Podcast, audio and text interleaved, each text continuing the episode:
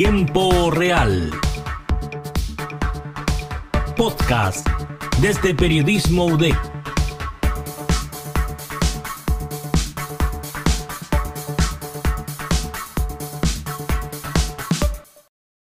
cuanto en 7-8 minutos lo dio vuelta a la Universidad de Chile y mandó nomás a Huachipato al ascenso. Pierde la categoría, levanta la cabeza, dice Mario Salas. ¿Cómo no?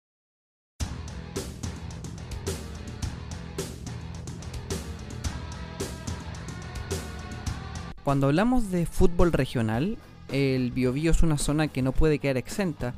Históricamente, y al margen de lo que sucede en la capital con poderosos clubes como Colo Colo, la Universidad de Chile y otros, equipos como Deportes Concepción, Fernández Vial, Lota Schwager, Naval de Talcahuano, la Universidad de Concepción y Huachipato han marcado importantes hitos en el balompié nacional y poseen una tradición muy amplia también con hinchadas relevantes en la zona.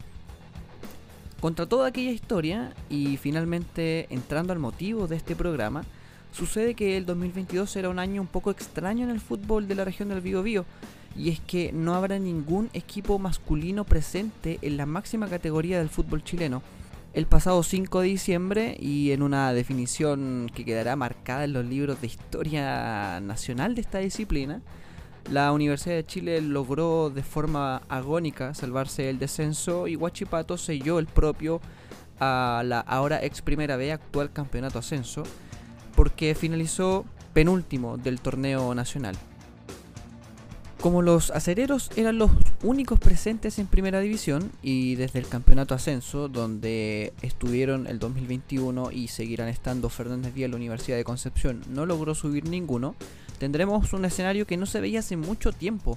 Según informó el medio regional La Pelota es Mía, esta situación no será hace 28 años, cuando en 1994 Concepción no vio acción en la máxima categoría luego del descenso de Deportes Concepción en 1993 y las previas caídas de Fernández Vial y Huachipato el año anterior. Pese al retorno del club Fernández Vial al profesionalismo y su permanente especie de renacimiento tras largos años con problemas dirigenciales y futbolísticos, la región del Biobío parece sumida en malas decisiones y administraciones que están llevando permanentemente a nuestros equipos a un pozo. Tal vez por ahí con alguna excepción, como mencionábamos al Club Aurinegro. El premio a Mejor Periodista Deportivo de Regiones 2021, Carlos Campos, también periodista de Diario Concepción, comentó en una reciente conversación con Periodismo UDEC cuáles son las razones que tienen a los clubes de la región del Biobío sumidos en una crisis. Pone énfasis en el caso de Huachipato, que según él es el ejemplo más reciente de lo que está sucediendo con las administraciones y los directivos a través de sus malas decisiones.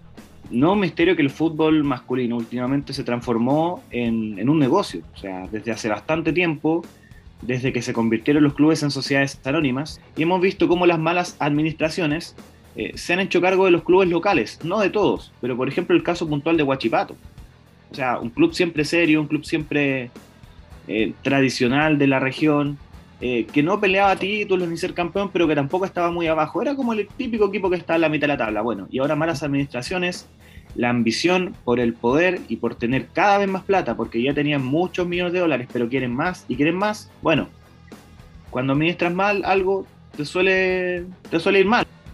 Ahora bien, entre el complejo panorama futbolístico masculino, y decimos masculino porque ya entraremos en otro tema sumamente relevante, surgió una historia en los tribunales de disciplina de la NFP que aún permanecen veremos. Distintas instituciones nacionales denunciaron al Club Deportes Melipilla por supuestos dobles contratos a varios de sus jugadores, lo que rompería con el reglamento para el funcionamiento de las entidades futbolísticas. Bueno, tras semanas de presentación de pruebas y testimonios, dimes y diretes, rumores y peleas públicas, todo muy normal dentro del fútbol de nuestro país, la Asociación Nacional de Fútbol Profesional determinó, bajo sus propias palabras, acoger las denuncias, sancionando en consecuencia al Club Deportes Melipilla con la expulsión de la asociación. ¿Por qué comentamos esto? Porque dependiendo de lo que se decida en la segunda sala del tribunal, es decir, el organismo encargado de la apelación, que por supuesto ya el club de la región metropolitana la realizó, em, podría surgir un fallo que favorezca directamente a Huachipato. Y como se dice de manera coloquial, Huachipato logre permanecer en primera división por secretaría. Aquella posibilidad permanece abierta, pero lo cierto es que en cancha, en lo meramente futbolístico, ningún conjunto del Biobío tiene el merecimiento de estar en la máxima división del fútbol chileno. Y eso considerando las tradiciones del fútbol regional, los clubes históricos y los miles de hinchas en diversas ciudades, es muy grave. Y ahí están celebrando como no, como nunca, dando toda la alegría en la cancha porque son campeonas del torneo de ascenso y están en primera. Guachipato campeona, la mejor, sí, la mejor del todo el torneo de ascenso luego de tener una campaña invicta. El equipo de Contardo se corona como las campeonas del torneo. Ahora corresponde hacer el paralelo, y eso no es más ni menos que el fútbol femenino. El tan vilipendiado fútbol femenino se encuentra en un crecimiento innegable tanto en torno a lo futbolístico como en lo que a la popularidad respecta, esta rama no hace más que crecer a nivel mundial y nuestro país no ha quedado al margen, por suerte. Muy por el contrario a lo que sucede en el fútbol masculino, la región del Biobío está experimentando un verdadero boom gracias al fútbol femenino. Año a año, las campañas en primera división de Universidad de Concepción y Fernández Vial han mejorado exponencialmente gracias a apoyos institucionales, el profesionalismo de cuerpos técnicos capacitados y digno de destacar, por supuesto, el sudor de muchas jugadoras jóvenes y talentosas que juegan fútbol pero al mismo tiempo trabajan o estudian. En ese sentido es que la mejoría no se detiene y ocurrirá también algo histórico el 2022, puesto que Huachipato alcanzó el título del campeonato ascenso femenino y consiguió el ascenso a la primera división, por lo que tendremos tres representantes en la categoría, por primera vez. Según cuenta el medio Contragolpe, lo del conjunto de Talcahuano es más memorable aún porque el 2021 fue la primera vez que se peleó un título en el segundo nivel del FUTFEM. Las propias jugadoras, en el encuentro final que las coronó campeonas en el Estadio Cup frente a O'Higgins, destacaron a la transmisión oficial del club que sí han sentido un respaldo por parte de la institución, lo que se terminó materializando en un gran campeonato para ellas. ¿Cómo ha sido e-, este año, sobre todo para ti, con, coronavirus, con las complicaciones que ha conllevado y con un torneo que duró eh, poco menos de dos meses? No, estuvo súper bueno, siempre tuve el apoyo de Guachipato, con todas mis compañeras igual, siempre nos apoyó el club, nunca nos dejó sola y entonces eso fue fruto de todo el sacrificio que hizo el club por nosotras que estamos aquí. Esto fue lo que señaló Jennifer Zambrano en aquella oportunidad.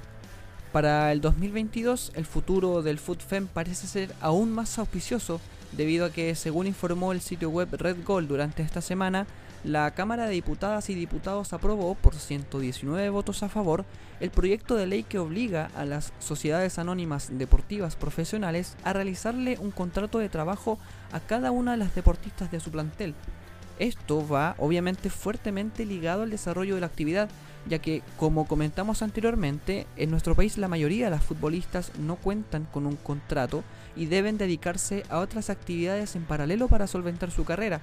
Así podrán entonces en un mediano plazo tal vez enfocarse 100% en el deporte, lo que aumentará su nivel, su proyección profesional y en un efecto dominó también favorecerá el espectáculo, el financiamiento y el bien del fútbol femenino chileno en general.